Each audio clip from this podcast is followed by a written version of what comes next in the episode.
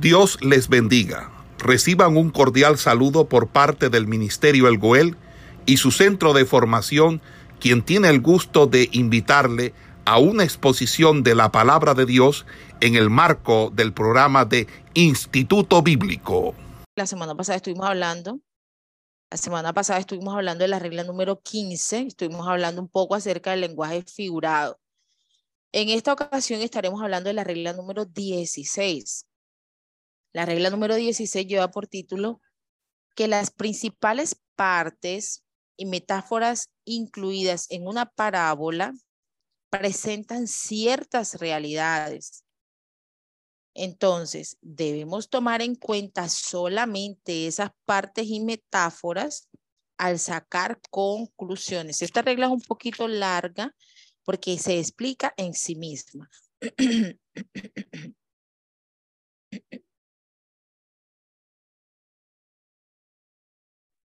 Repito, las principales partes y metáforas incluidas en una parábola presentan ciertas realidades. Debes tomar en cuenta solamente estas partes y metáforas. ¿Cuáles partes? Las principales partes y las metáforas al sacar una conclusión. Entonces debemos tener en cuenta las realidades y tener en cuenta identificar lo que es una metáfora. Recuerde que estuvimos mirando en una regla anterior lo que era una metáfora. ¿Quién recuerda lo que es una metáfora? ¿Alguien recuerda el ejemplo que dimos de una metáfora? ¿Nadie? Estuvimos hablando en una de las reglas cuando le daban, cuando veíamos que la Biblia le daba, le atribuía habilidades a, ciertos objetos o a ciertos animales. Y entendíamos que esos eran ejemplos de metáforas, es decir, cuando hablábamos y presentábamos de que Jesús es la luz del mundo, cuando hablábamos de que Él es la puerta, es el camino, vosotros sois la luz del mundo, estábamos hablando de ese tipo de, de ese tipo de, de ejemplos y veíamos que esos ejemplos nos mostraban eh, eh, un tipo de metáfora. Entonces, cuando nosotros vamos a sacar conclusiones, la regla número 6 nos va a decir que debemos tener en cuenta qué es metáfora y debemos tener en cuenta qué es realidad. ¿Amén? Entonces, vamos a mirar aquí la información que les presento en pantalla. Dice, el Señor Jesucristo enriqueció su ministerio público con numerosas parábolas y las usaba para dar un enlace dinámico lleno de colorido a las verdades espirituales. Vamos a mirar dos ejemplos bíblicos. Quisiera que alguien buscara Lucas 8, 14 al 4 al, al 4 al 15. Alguien buscará Lucas 10 del 30 al 35. Y vamos a mirar estos dos ejemplos y vamos a, vamos a mezclar o vamos a darle la aplicación a la regla número 16 en la parábola del buen samaritano y la parábola del el sembrador. Vamos a mirar qué es metáfora, qué es realidad y cómo podemos sacar una conclusión sin alterar. Acuérdense que una de las principales importancias de la hermenéutica es que nosotros debemos tener en cuenta el sentido o el motivo por el cual fue escrito el mensaje. Entonces nosotros tenemos que aprender a interpretar la Biblia porque esta tiene una sola interpretación, aunque tiene múltiples de este, aplicaciones. Hay un solo motivo por el cual la Biblia fue escrita. Hay un solo motivo por el cual el escritor quiso transmitir esta información y al leerlo hay una sola información que debe ser entendida de forma literal pero a la hora de darle una aplicación o de sacar una, una explicación o una conclusión, lo podemos hacer de muchas formas sin alterar el sentido original del escrito. ¿Quién tiene Lucas 8.4?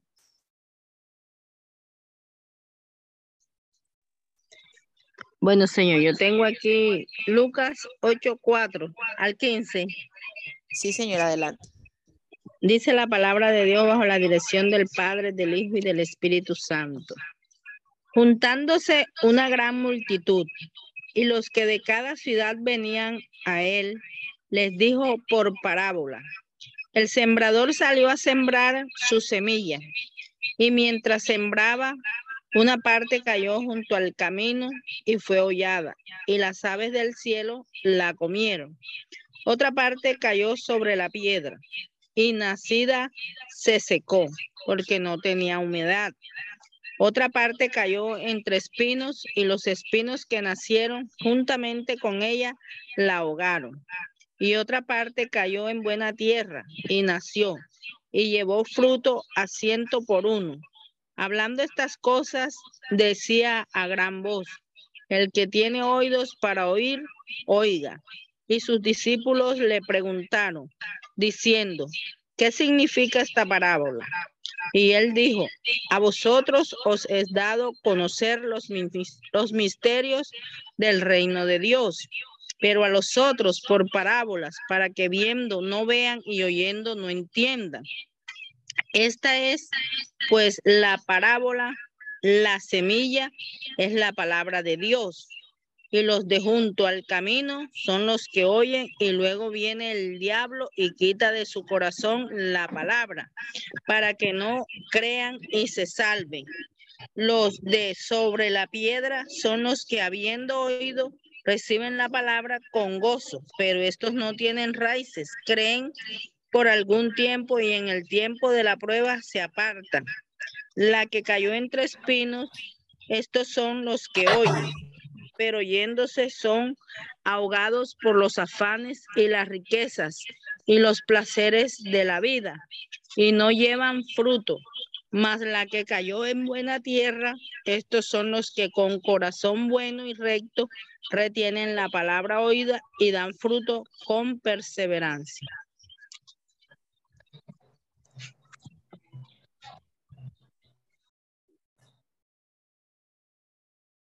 Amén. Bueno, la lectura que acabamos de hacer hace referencia a la parábola del sembrador. Y nosotros hemos podido mirar a lo largo de esta lectura, hemos podido mirar em, las características de un sembrador.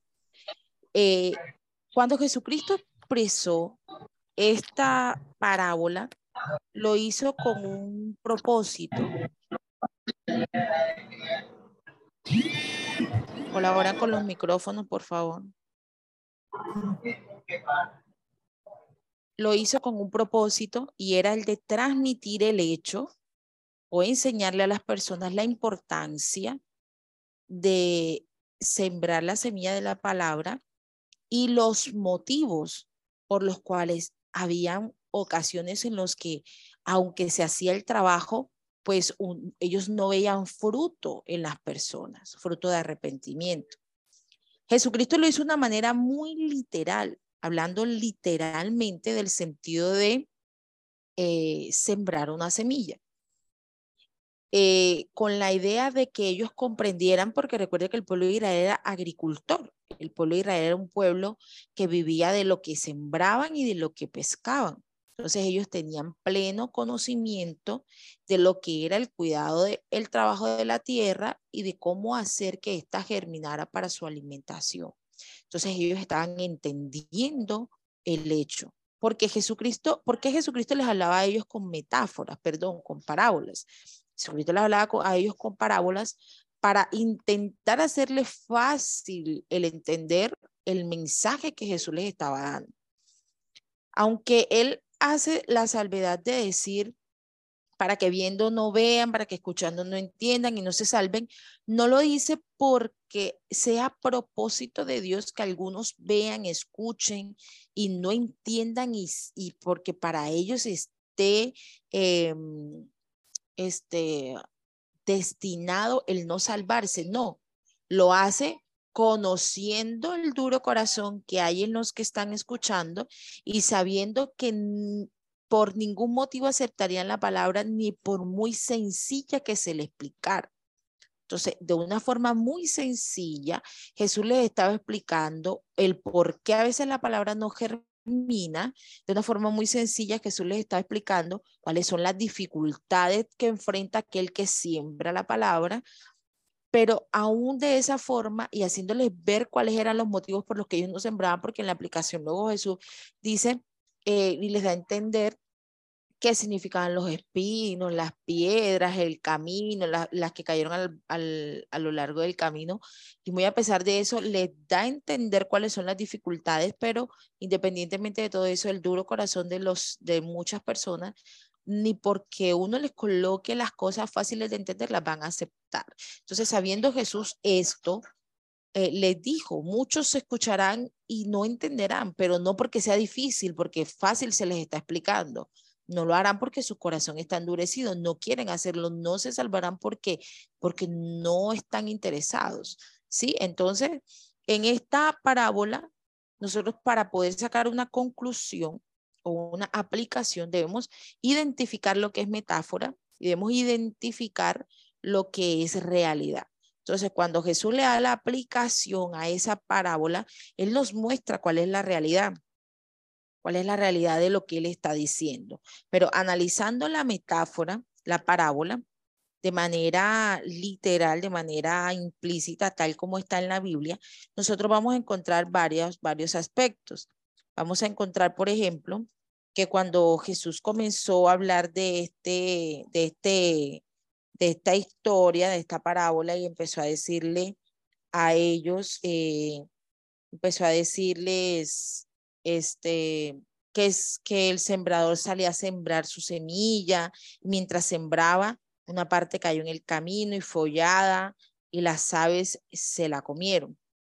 Nosotros estamos mirando, ¿no? Estamos, estamos aquí frente a un hecho eh, que si bien pudiera ser metáfora, no es 100% metáfora, porque aunque su historia es irreal, se está basando en hechos reales.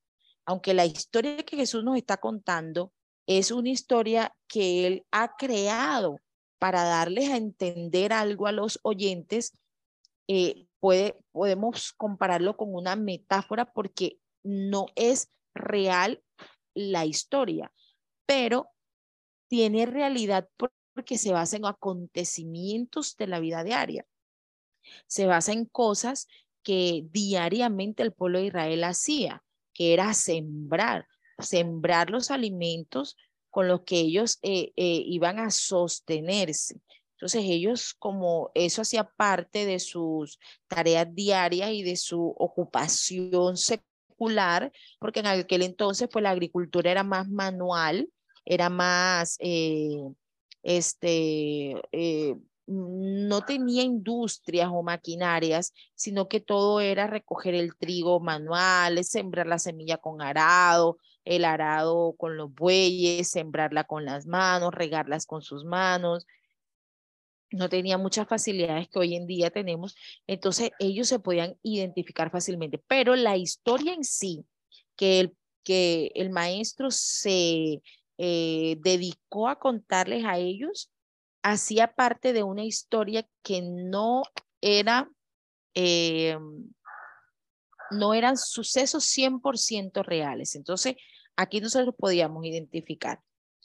Cuando él comienza a explicar, parte de metáfora, tomando eventos que no son reales, pero tomados de la vida real. Como por ejemplo, si nosotros sabemos que hubo un tsunami en Japón, entonces nosotros contamos una historia creada en nuestra imaginación, pero también basándonos en un tsunami y tomando los sufrimientos de las personas de, de Japón y acomodándolas a nuestra historia.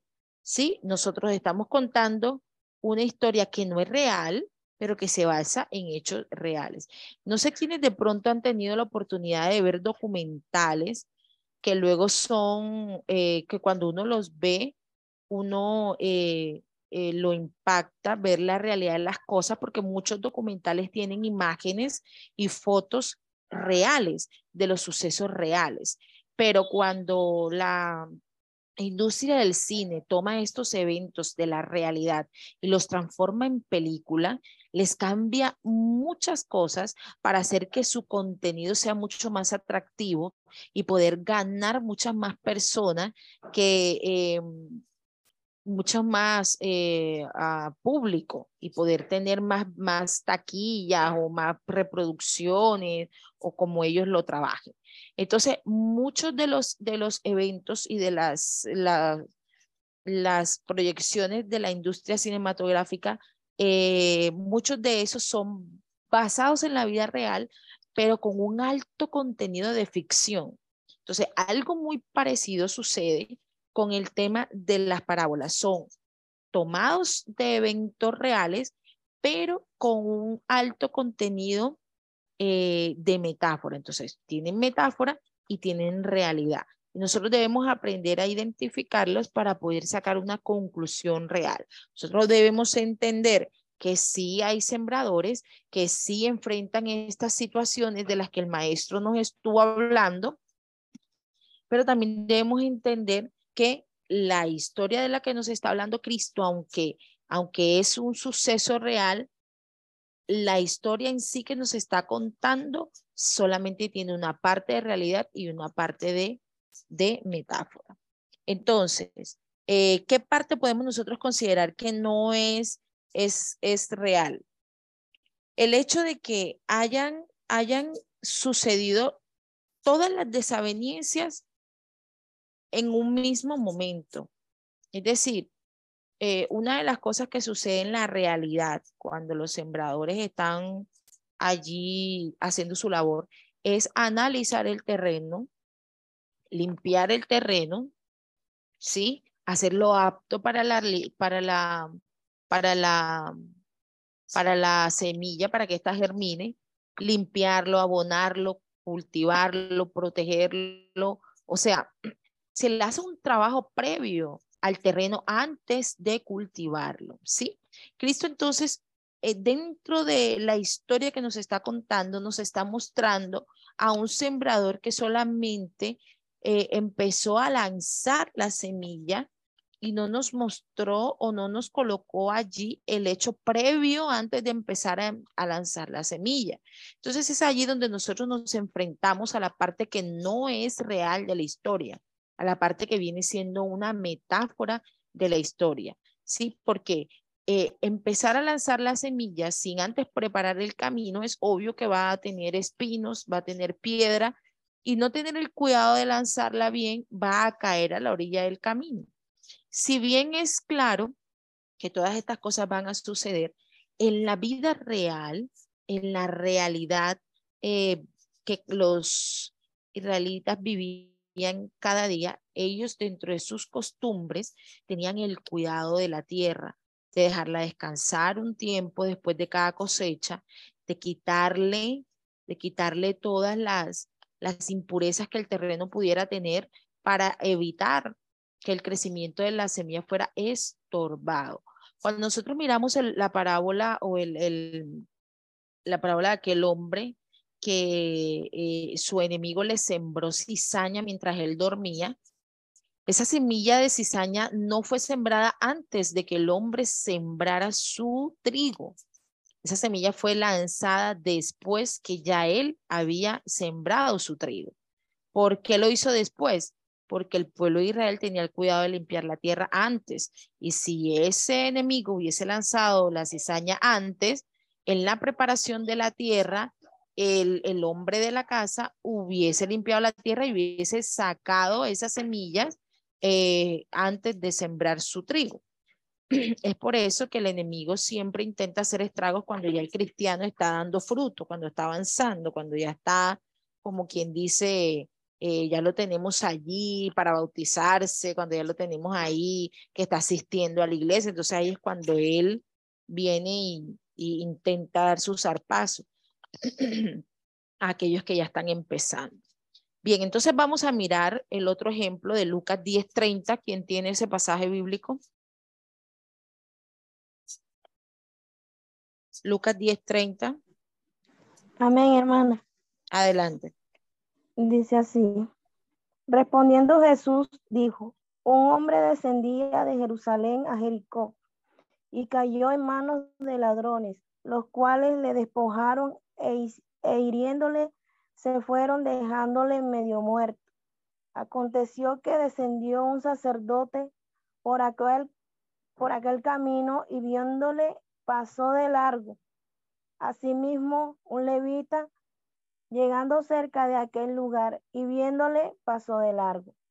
Pero un samaritano que iba de camino vino cerca de él y viéndole, fue movido a misericordia. Y acercándose, vendó sus heridas, echándole de aceite y vino, y poniéndole en su cabalgadura, lo llevó al mesón y cuidó de él. Otro día, al partir, sacó dos denarios y los dio al mesonero. Y le dijo, cuídamele y todo lo que gastes de más, yo te lo pagaré cuando regrese.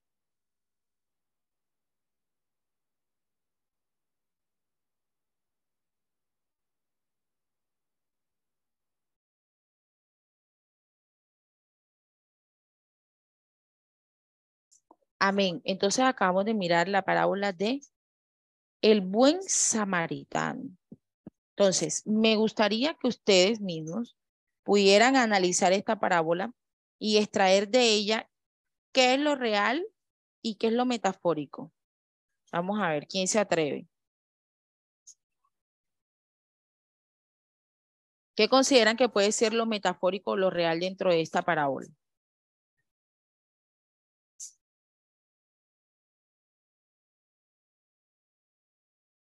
Silencio en la tribuna. ok. Un hombre descendía de Jerusalén a Jericó y cayó en manos de unos ladrones, los cuales lo despojaron hiriéndole, se fueron y lo dejaron medio muerto. Ok. Estamos hablando, recuerde, de analizar metáforas y realidades dentro de las parábolas. Las parábolas están compuestas de metáforas y realidades. Nosotros debemos analizarlas todas para poder sacar una conclusión real. Pasaron muchas personas alrededor de este hombre. Pasaron, pasó un levita, pasó un samaritano, em, pasó un sacerdote. Pasaron tres personas con representaciones espirituales distintas, ¿cierto? El sacerdote, a quien que preside, a quien, quien es la, autoridad, a quien que representa el orden dentro de una congregación. Pasó el levita, aquel que ministra al Señor, aquel que es dedicado a el orden cúltico dentro de la congregación.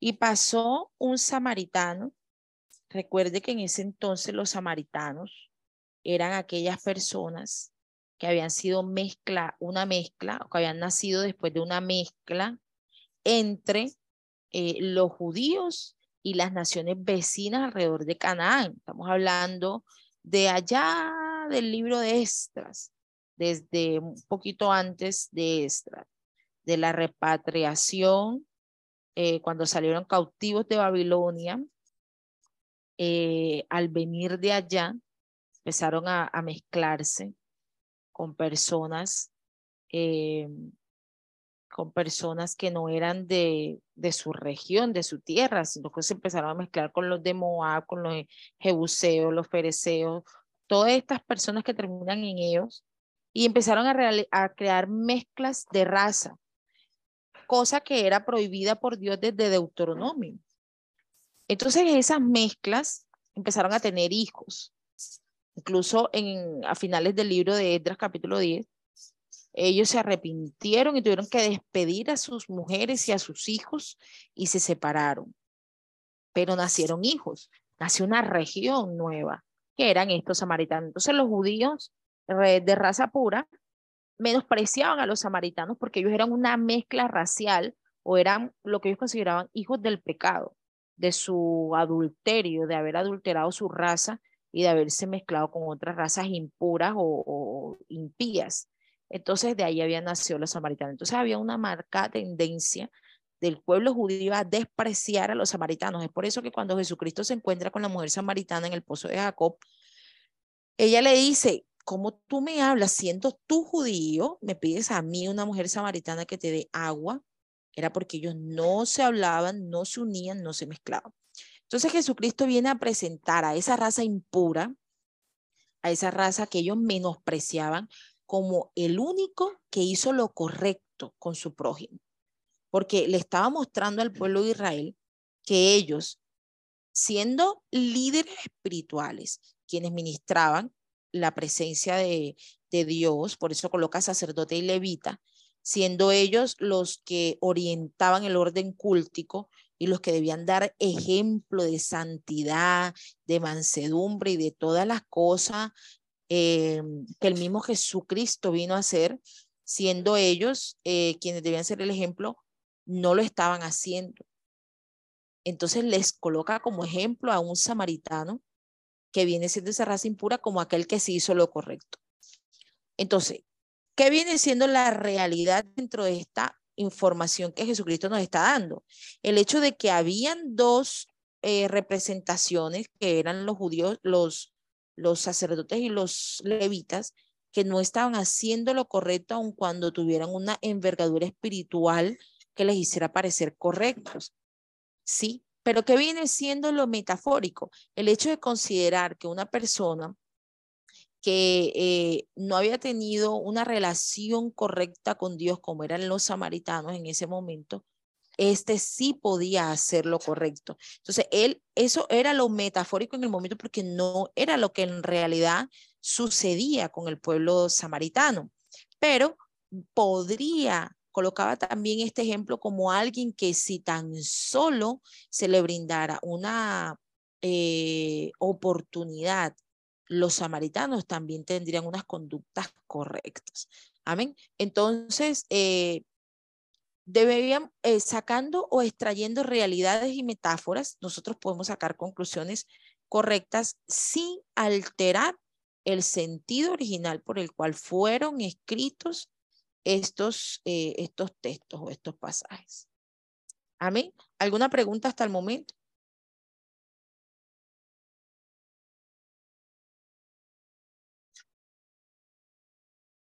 Entonces pasamos, no sé cómo quitar esto de la mitad. Pasamos a la regla número 17. La regla número 17, no puedo ver. La regla número 17 lleva por título, permítame.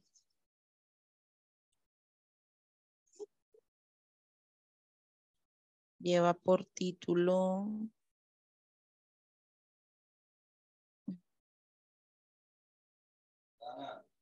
Aquí está.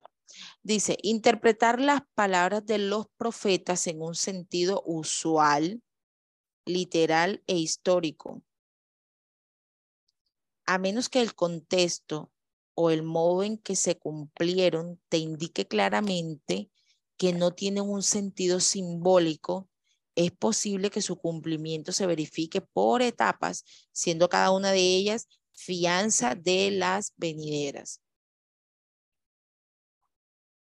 La regla número 3, 17 nos va a hablar del sentido en el que nosotros debemos interpretar las profecías o las palabras de, las, de los profetas.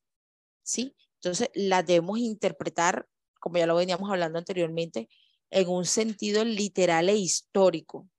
Literal e histórico. Entonces, vamos a, a, comprender esto mucho más mirando el ejemplo. Si alguien puede buscar las dos citas bíblicas que están allí y alguien puede leer Malaquías 4 y 5 y alguien puede leer Mateo 11 del 13 al 14, vamos a comprender esto un poco mejor.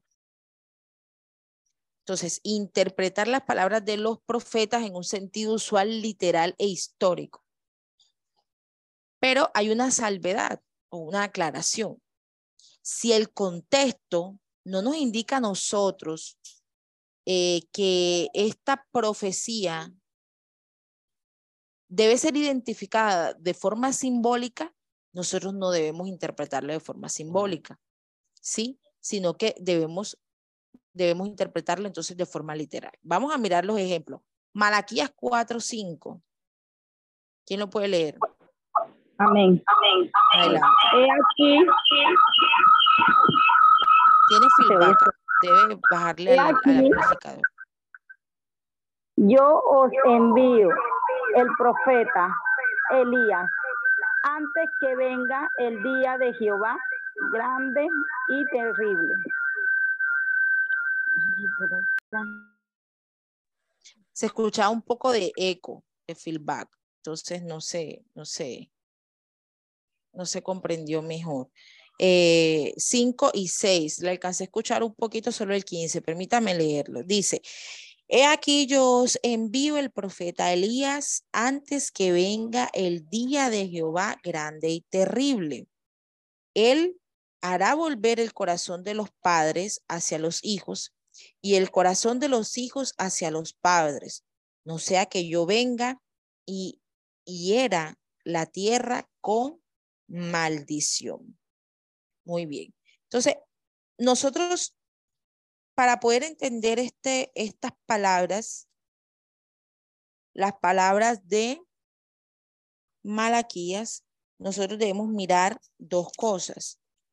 Primero, el contexto, recuerde que lo venimos hablando, el contexto a través del cual se escribió el pasaje, ¿cierto? Y debemos mirar el contexto del capítulo. Entonces, Malaquías capítulo 4 nos viene hablando a nosotros de lo que considera el advenimiento del día de Jehová. Recuerde que este advenimiento del día de Jehová habla del día de la ira de Jehová, el día en el que eh, hará juicio a las naciones, el día en que, y voy a leerle rápidamente lo que dice todo este capítulo, le dice, porque aquí viene el día ardiente como un horno, y todos los soberbios y todos los que hacen maldad serán estopa. Estopa es un arbusto del desierto y es seco, un, es como una bola de espinos y de plantas que están secas, que eso incluso el sol caliente lo, lo prende, entonces se quema fácilmente. Entonces dice que todos los que hacen maldad serán estopa. Aquel día que vendrá los abrazará, ha dicho Jehová de los ejércitos, y no les dejará ni raíz ni rama. Mas a vosotros los que teméis a mi nombre, nacerá el sol de justicia, y sus alas traerá, y en sus alas traerá salvación, y saldréis y saltaréis como becerros de la manada, hollaréis a los malos, los cuales serán ceniza bajo las plantas de sus pies. En el día en que yo actúe, ha dicho Jehová de los ejércitos, acordado de la ley de Moisés, mi siervo, al cual encargué en Oreb ordenanza y leyes para todo Israel. He aquí yo os envío el profeta Elías antes de que venga el día de Jehová grande y terrible. Él hará volver el corazón de los padres hacia los hijos y el corazón de los hijos hacia los padres, no sea que yo venga y hiera con maldición. Hay una cita que yo quiero que usted analice junto con este pasaje y es Mateos 11, 14. Hablando de los mensajeros de Juan el Bautista y dice, y dice en el versículo 14, y si quieres recibirlo, hablando de Juan el Bautista, él es aquel Elías que había de venir. Bien, analizamos las palabras de los profetas en sentido literal. Literalmente Malaquía nos está diciendo que llegará un día, el día del juicio de Jehová, que un día llegará ese juicio y cuando ese juicio llegue, los malos serán consumidos con fuego y los santos, los que temen a Jehová, eh, nacerá el sol de justicia sobre ellos, saltarán, tendrán gozo, alegría. Esto hace referencia al hecho de que saltaréis como becerro de la manada, de contento, de gozo y de alegría. Muy bien. Pero también nos dice que antes de que este día llegue, él enviará a Elías. Recuerde que para esta época ya Elías había sido eh, traspuesto al cielo, arrebatado al cielo con un carro de fuego. Y eh, el profeta dice que Elías va a volver justo antes de que todas estas cosas sucedan. Elías va a volver. De Juan el Bautista se dice que él, él es aquel Elías que ha de venir. Pero en el libro de Apocalipsis también se habla de dos eh, testigos que llegarán en la época de la gran tribulación. Entonces, cuando nosotros hablamos de entender en sentido literal a los profetas, habla precisamente de este hecho en el que nosotros lo debemos analizar de forma literal. Pero hay una salvedad para esta, para esta regla y la salvedad nos va a decir a nosotros que a menos que el contexto, es decir, todo el capítulo, nos indique que debemos entender en un sentido simbólico, entonces, a menos de eso, nosotros debemos entenderlo simbólico. Es decir, nosotros cuando hagamos lectura de algo profético debemos tomarlo de modo literal. Pero si en la lectura, la lectura misma nos va a dar una simbología, como cuando leemos a Ezequiel, como cuando leemos a Jeremías, cuando leemos a aquellos profetas que, que van y tienen una experiencia. Por ejemplo, aquel profeta que Dios mandó a casarse con una mujer eh, ramera que era eh, fornicaria y, luego después de esa experiencia de haberse casado con ella y que ella lo abandonó por otros hombres y él fue y la buscó, a través de esa experiencia, él da una palabra de profecía para el pueblo de Israel, le dice, así como, como ustedes han sido han, fornicado con otras naciones, con otros dioses, y yo vuelvo y los recojo. De esa misma manera el profeta estaba haciendo. Sí, entonces, a menos de que el texto nos indique que nosotros debemos entender la profecía de forma simbólica, eh, nosotros la entenderemos de forma simbólica. De lo contrario, debemos entenderlo de forma literal, tal como Malaquías nos lo acaba de, de decir. Entonces, habrán incluso profecías que las entenderemos eh, por cumplimiento, verificaremos su cumplimiento por etapas, por etapas. Entonces, yo creo que esta regla eh, aquí queda clara. No sé si de pronto usted tiene alguna pregunta. ¿Me confirma, por favor? Eh, bendiga, hermana. Amén, adelante. Bueno, una pregunta, no sé si será de risa o, porque no entendí muy bien qué quiere decir que aunque Elías va a volver, o sea, ¿a qué se refiere? No, no entendí eso ahí. Sí, Malaquía nos va a decir, eh, él volverá, hará volver, eh, he aquí yo os envío el profeta Elías. y Mateo nos va a decir, nos va a decir, Mateo nos va a decir que Juan el Bautista, Mateo 13, se lo voy a leer. Permítame. Malaquías 11, perdón, Mateo 11, el 13 al 14 dice, porque todos los profetas y la ley profetizaron hasta Juan. Y si queréis recibirlo, él es aquel Elías que había de venir. El que tiene oído para oír, que oiga. Entonces, Mateo nos va a presentar a Juan el Bautista como ese Elías que había de volver y volvió, ¿cierto? ¿Qué hizo Juan el Bautista en el tiempo que él estuvo predicando el Evangelio de arrepentimiento, que entre otras cosas fue la primera vez? Nosotros hoy leemos a Juan el Bautista arrepentidos y convertidos y uno dice, estamos familiarizados con ese pasaje, con ese mensaje. Pero en la época en la que Juan el Bautista comenzó a dar esta predicación, Cristo no había empezado a desempeñar su ministerio. Y los judíos todos se consideraban hijos de Abraham, herederos, según Abraham, de la esperanza eterna, de la, de la redención, de, de, para ellos en esa época todavía no sabían de, de redención sabían algo de resurrección, más no de, de redención ni, ni no, nada de estas cosas. Tenían ciertos conocimientos muy limitados en cuanto al hecho de la salvación. No era como nosotros la concibimos hoy en día.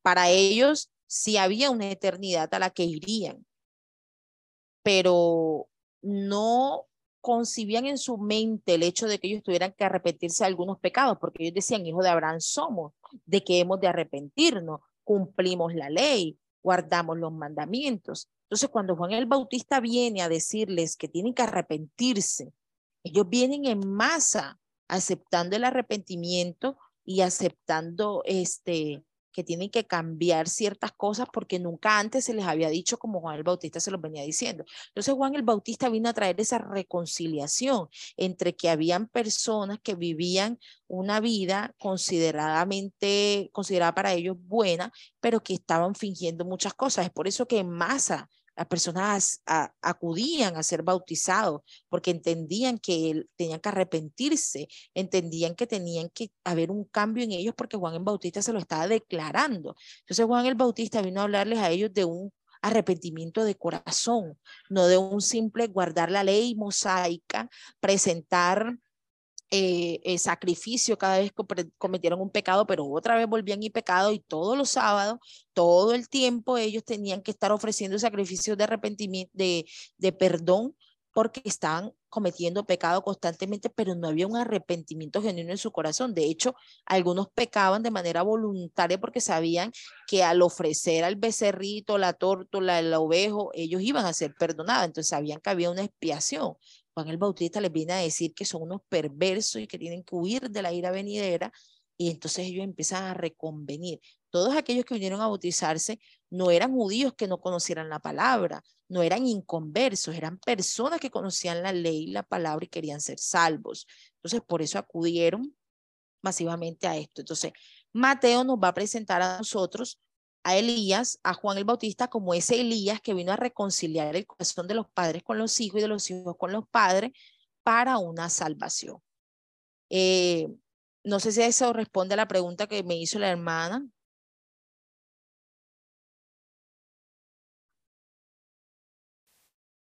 Amén. Aló. ¿Alguien tiene alguna otra pregunta?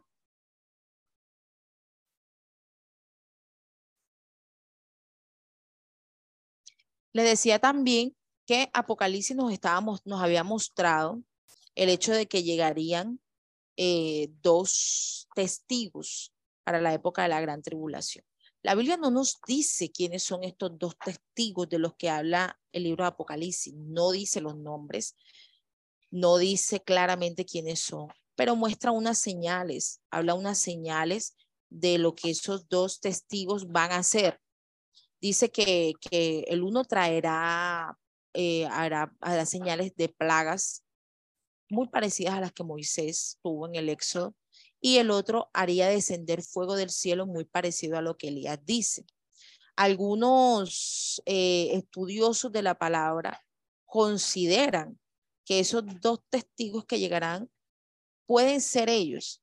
La Biblia no lo confirma. Nosotros no estaremos aquí, para evidenciar el hecho. Porque gracias a Dios para la gran tribulación ya el pueblo de Dios no va a estar aquí. Pero eh, pareciera ser que las evidencias internas del libro de Apocalipsis arrojaran una luz de que podrían ser ellos. Entonces está la tentativa y quiero que usted entienda que le estoy diciendo que hay una posibilidad, más no le estoy confirmando que puedan ser ellos dos los testigos que han de venir. Esto no altera nuestra fe, esto no altera nuestro deseo de irnos en el rapto y mucho menos el, el, el, el apego de preocuparnos por no estar aquí en la gran tribulación para confirmar esta hipótesis. Pero está esa, esa, ese conocimiento dando vuelta alrededor de muchos estudios bíblicos. Entonces, eh, el Elías que ha de venir llegó con Mateo 11 y con Juan el Bautista, que ha de manifestarse en los postreros tiempos, está por comprobarse. Amén. Pero están allí las evidencias que pueden arrojar una luz y nosotros solamente seguimos adelante creyendo lo que sí está claro dentro de las escrituras. Amén. Quisiera saber si alguno tiene otra pregunta. Podemos dejar parar la grabación allí.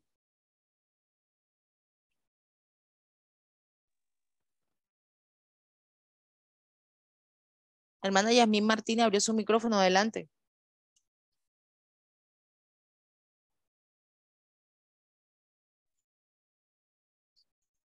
No, mi hermana, quedó, quedó claro. Gracias. Ok, hermana, muchísimas gracias entonces por su participación. Bueno, son las 10 y 8 de la mañana. Eh, finalizamos aquí la clase de hermenéutica bíblica 1. Mm, para la próxima clase continuamos. La próxima clase, Dios mediante, vamos a detener la grabación, por favor. Esperamos que este estudio haya sido de bendición para su vida y ministerio. A Dios sea la gloria. Este es el Ministerio El Goel, vidas transformadas para cumplir el propósito de Dios.